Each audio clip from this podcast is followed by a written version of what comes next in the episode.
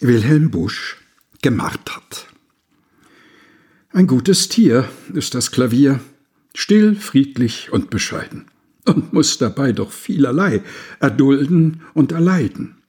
Der Virtuos stürzt darauf los mit hochgesträubter Mähne, eröffnet ihm voll Ungestüm den Leib, gleich der Hyäne, und rasend wild, das Herz erfüllt von mörderischer Freude, durchwühlt er dann, soweit er kann, des Opfers Eingeweide wie es da schrie, das arme Vieh, und unter Angstgewimmer bald hoch, bald tief um Hilfe rief. Vergess ich nie und nimmer. Wilhelm Busch, gemartert, gelesen von Helge Heinold.